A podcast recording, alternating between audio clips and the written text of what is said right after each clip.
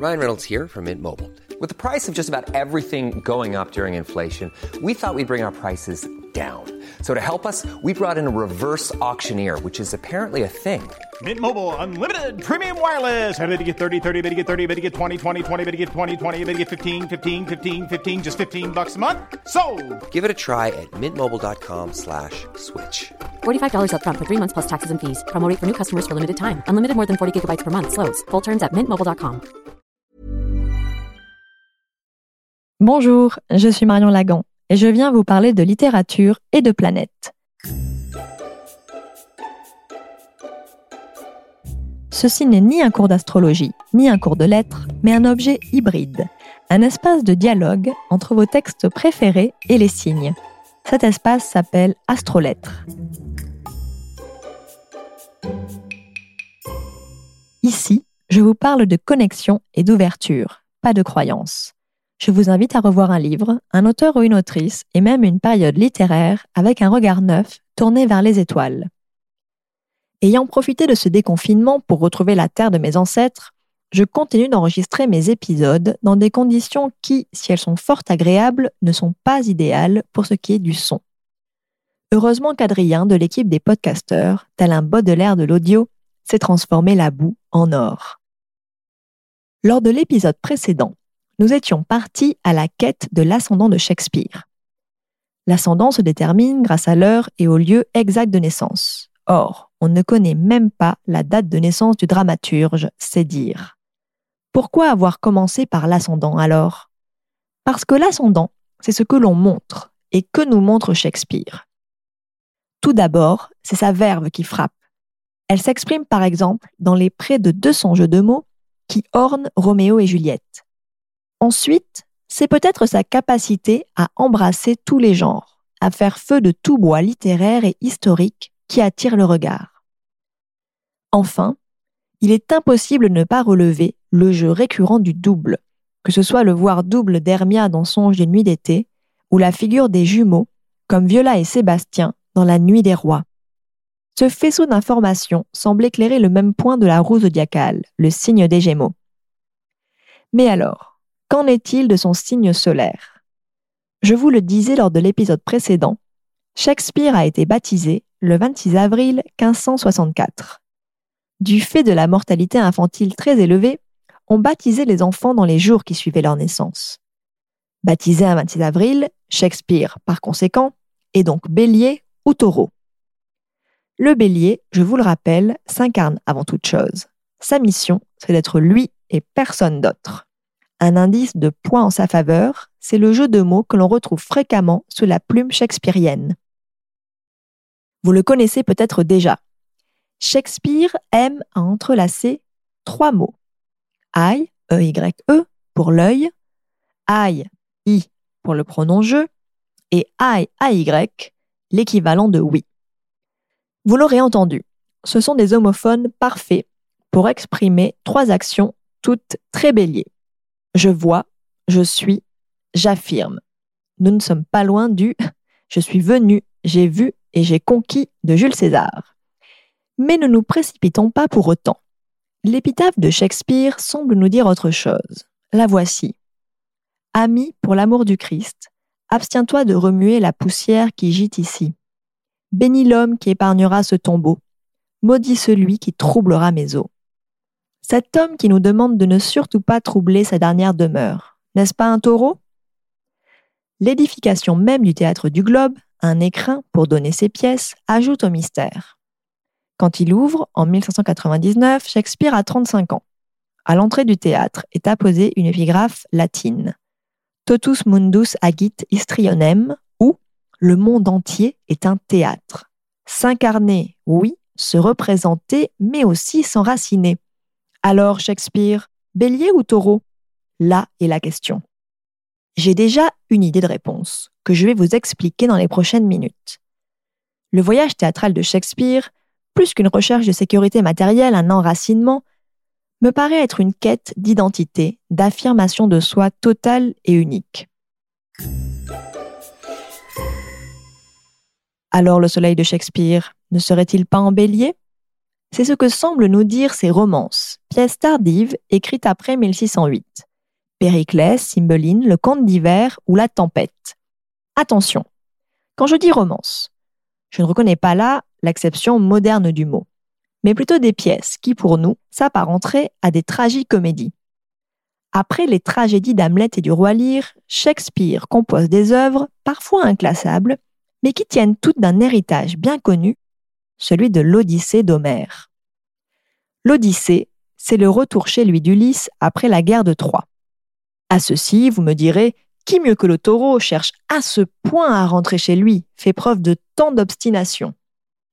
Et pourtant, l'Odyssée est une épopée qui ne fait qu'affirmer encore et encore l'identité d'Ulysse, le plus malin, le plus rusé, le protégé d'Athéna. On retrouve ces échos tout particulièrement dans Périclès. Le personnage éponyme, prince de Tyr, voyage en Méditerranée, à l'instar d'Ulysse, et essuie maintes avaries, comme le héros de l'Odyssée. Sa vie est une tempête d'aventures, comme le bélier qui fonce dans le tas sans se soucier des péripéties et des dangers. Au cours de ces voyages se succèdent demande en mariage, tempête et naufrage bien sûr, puis mariage, naissance d'une fille, mort de la femme. Je vous avais dit qu'il y avait une tempête, bien sûr il y en a une autre. Et maintenant, ce sont des pirates qui enlèvent la dite fille. D'ailleurs, la femme de Périclès n'est pas vraiment morte, elle ressuscite au moment opportun. Ce bouillonnement féroce a quelque chose du bélier.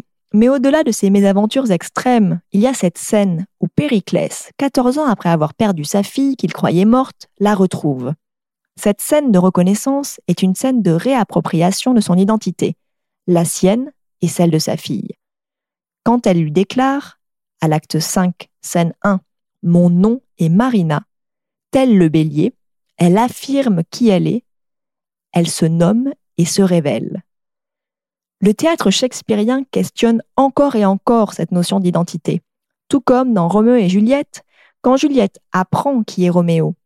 Pas seulement le beau jeune homme qui l'a séduite, mais, et je cite, un Montaigu, le fils de votre pire ennemi. Et bien sûr, comment ne pas penser à Hamlet, que je paraphrasais plus tôt? Être ou ne pas être, là est la question que nous pose le théâtre shakespearien. Le bélier de Shakespeare s'affirme dans la multiplicité de ses identités. Je parlerai même d'une véritable tempête identitaire. Et comment ne pas penser à sa pièce, La tempête, qui continue à creuser cette question de l'identité perdue, retrouvée, volée et même niée? Dans son livre Shakespeare à la plage, Elie Chevalier compare cette tempête à celle qui ouvre le film Disney Pocahontas et poursuit en insistant sur le fait qu'au-delà du naufrage de la scène inaugurale, c'est la question du sauvage qui est au cœur de la pièce. Le sauvage et son identité. Il faut nous rappeler que le roi Jacques Ier, successeur de la reine Élisabeth, a créé la Virginia Company, d'où se sont élancés dès 1607 des navires qui avaient pour but la colonisation de la côte de l'Amérique du Nord. La tempête de Shakespeare reflète son temps, mais elle reflète aussi des temps bien plus récents avec cette question du bon sauvage. À l'instar de Montaigne qui écrit Chacun appelle barbarie ce qui n'est pas de son usage, Shakespeare pose la question d'une identité qui ne souffre pas d'altérité. À travers la fiction théâtrale, il poursuit la réflexion du penseur français qui critique dans ses essais l'européanocentrisme qui fait rage. Shakespeare transpose cette réflexion avec le personnage de Caliban. Ce personnage, dont le nom est une anagramme de cannibale, est un monstre difforme, une graine de sorcière abandonnée par sa mère et asservie à Prospero. Caliban est un révolté qui cherche à faire entendre sa voix. Il tente de s'affirmer envers et contre tous. La tempête est l'un des textes les plus politisés de Shakespeare. Aimé Césaire, dans son texte Une tempête, fera de Caliban un révolté aux airs de Malcolm X. Si rien dans le texte original n'indique son asticité, il a néanmoins souvent été érigé en symbole de l'esclave opprimé, et de l'opprimé d'ailleurs en règle générale. Graine de sorcière, la réécriture de Margaret Atwood, se déroule dans le milieu carcéral, dans une mise en abîme où la pièce La Tempête est mise en scène avec des détenus, chacun écho contemporain des personnages shakespeariens portant tous des uniformes qui nient leur identité. Mais le bélier shakespearien transparaît tout particulièrement dans les sonnets parus en 1609. À ce sujet, le poète romantique William Wordsworth écrivit que ces sonnets étaient une clé avec laquelle Shakespeare ouvrait son cœur. Or, ce cœur n'a rien d'évident, mais le bélier non plus. S'il s'affirme, son identité n'en est pas moins multiforme, et s'il en acquiesce à l'hypothèse d'un ascendant gémeaux, alors ses multiples facettes sont d'autant plus compréhensibles. Ce bélier shakespearien avance caché. Mais pas si caché que la mort, la seule fin possible de la quête initiatique du bélier, n'apparaisse comme l'épouvantail final dans le sonnet 73. Je cite. Enfin tu vois en moi ce feu qui sur la cendre de sa jeunesse exhale une faible lueur, comme en un lit funèbre où la mort le doit prendre, consumé par cela qui lui donnait vigueur. Et ton amour doit prendre force à cette vue, pour mieux aimer une ombre avant peu disparue. Tout aussi passionnante et révélatrice est le mystère de l'étrange dédicace qui précède ces sonnets. Je cite, à l'unique engendreur des sonnets qui vont suivre WH. La dédicace est signée par l'éditeur des Thomas Thorpe, et non pas Shakespeare lui-même. Elle s'adresse donc à ses initiales mystérieuses, WH. Je me contenterai de vous résumer quelques hypothèses historiques et littéraires. La première hypothèse c'est que ce WH désignait le comte de Southampton, Henry Rosley. Les initiales seraient donc inversées ici, ce qui n'est pas invraisemblable à l'époque. La deuxième hypothèse historique, c'est William Herbert, comte de Pembroke. Cette fois-ci, les initiales WH reflètent exactement celles du personnage qui fut un protecteur de Shakespeare. Il correspond, qui plus est, à la description physique du beau jeune homme des sonnets, blond, solaire, et refusant de se marier pour procréer. Certes, mais Shakespeare s'adresse à ce mystérieux jeune homme avec un Mister qui serait déplacé pour un comte, qu'il soit de Southampton ou de Pembroke. Oscar Wilde lui-même s'est essayé au jeu des devinettes dans sa nouvelle Le portrait de Monsieur W.H. Il y a créé un acteur fictif, William Hughes, jouant sur le jeu de mots du sonnet 20, Hughes, H-U-E-S, qui signifie teinte, et leur multiplicité celle de cet amant qui ressemble à un arc-en-ciel, amant rêvé et insaisissable. Mais l'hypothèse qui me séduit le plus, je dois l'avouer, est la suivante. Thomas l'éditeur des sonnets, dédie ceci, je le répète, à l'unique engendreur des sonnets qui vont suivre. L'unique engendreur, WH, W comme William et H comme himself, William Shakespeare lui-même. Les erreurs d'impression étant légion à l'époque, on peut même aller plus loin en pensant que WH est une erreur pour WS. Le seul engendreur de ces poèmes, c'est Shakespeare lui-même. Quoi de plus bélier que de dire ici, ces sonnets, je les ai faits pour moi, avant tout, ce qui n'empêche pas les autres de profiter de cette manne poétique. L'ambiguïté même des sonnets peut exprimer ce bélier qui vient réaliser son potentiel. Je suis, sans limite de genre ou d'attirance sexuelle. Mais le bélier, c'est aussi une honnêteté abrasive, une certaine forme d'absolu, qui peut se transformer en un dégoût du monde, comme on peut le lire dans le sonnet 66, chiffre symbolique s'il en est. Voici la liste des dégoûts du bélier shakespearien. Lassé de tout cela, ce n'est plus qu'au repos de la mort que j'aspire, ne plus voir le mérite naître mendiant, l'insuffisance étaler son néant, la foi trahie, et les honneurs qu'on distribue, honteusement, la vertu virginale qu'on prostitue, la valeur, la justice à mort condamnée, la vieure étouffée par un prince inepte, et l'arc à censurer l'autorité, l'insanité qui tue le savoir doctement, la simple vérité qu'on dit niaiserie, le bien qu'accable un maître qui est le mal. Las de tout cela, Combien voudrais-je fuir? Mais mourir, mon amour, serait te laisser seul. Rappelons-nous que Shakespeare est le contemporain de Galilée et de Giordano Bruno, le témoin d'une époque qui a vu le monde renversé, à commencer par ce soleil autour duquel la Terre tournait, et non le contraire. Son identité a muté au cours de ces années, entre tragédie, comédie et sonnet. Voilà, Shakespeare bélier ascendant Gémeaux la soif de vivre et d'être sous couvert de finesse, d'artifice, d'embrasser le monde par son art. Vivre jusqu'au bout et plus encore, et vivre pour toujours dans son théâtre dit et redit à travers les âges. De l'adaptation d'Henri IV sur Netflix aux mimes incessants sur Internet. Il n'est pas anodin plusieurs satellites d'Uranus aient été nommés d'après des pièces de Shakespeare. Uranus est un monde nouveau qui déconstruit pour mieux construire. C'est son côté visionnaire et l'infini de son talent. Je vous laisse avec les mots de Prospero dans La Tempête, qui s'exprime en dramaturge à la fin de la pièce. Nos divertissements sont finis.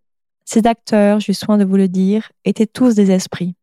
Ils se sont dissipés dans l'air, dans l'air subtil, tout de même que ce fantasme sans assise. Les tours ennuagées, les palais somptueux, les temples solennels et ce grand globe même, avec tout ce qui l'habite, se dissoudront, s'évanouiront à ce spectacle incorporel, sans laisser derrière eux ne serait-ce qu'un brouillard. Nous sommes de la même étoffe que les songes, et notre vie infime est cernée de sommeil.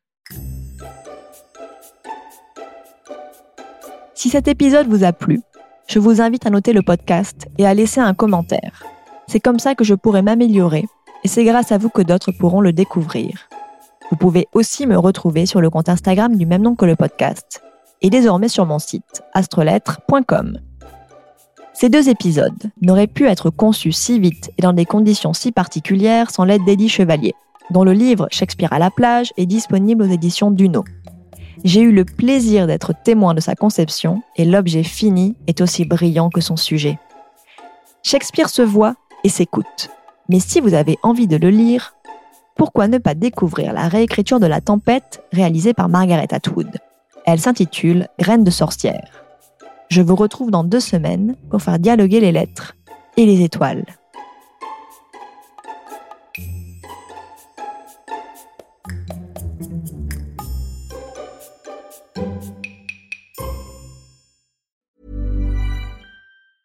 A lot can happen in the next three years. Like a chatbot may be your new best friend. But what won't change? Needing health insurance. United Healthcare Tri Term Medical Plans are available for these changing times. Underwritten by Golden Rule Insurance Company, they offer budget friendly, flexible coverage for people who are in between jobs or missed open enrollment. The plans last nearly three years in some states, with access to a nationwide network of doctors and hospitals. So, for whatever tomorrow brings, United Healthcare Tri Term Medical Plans may be for you. Learn more at uh1.com.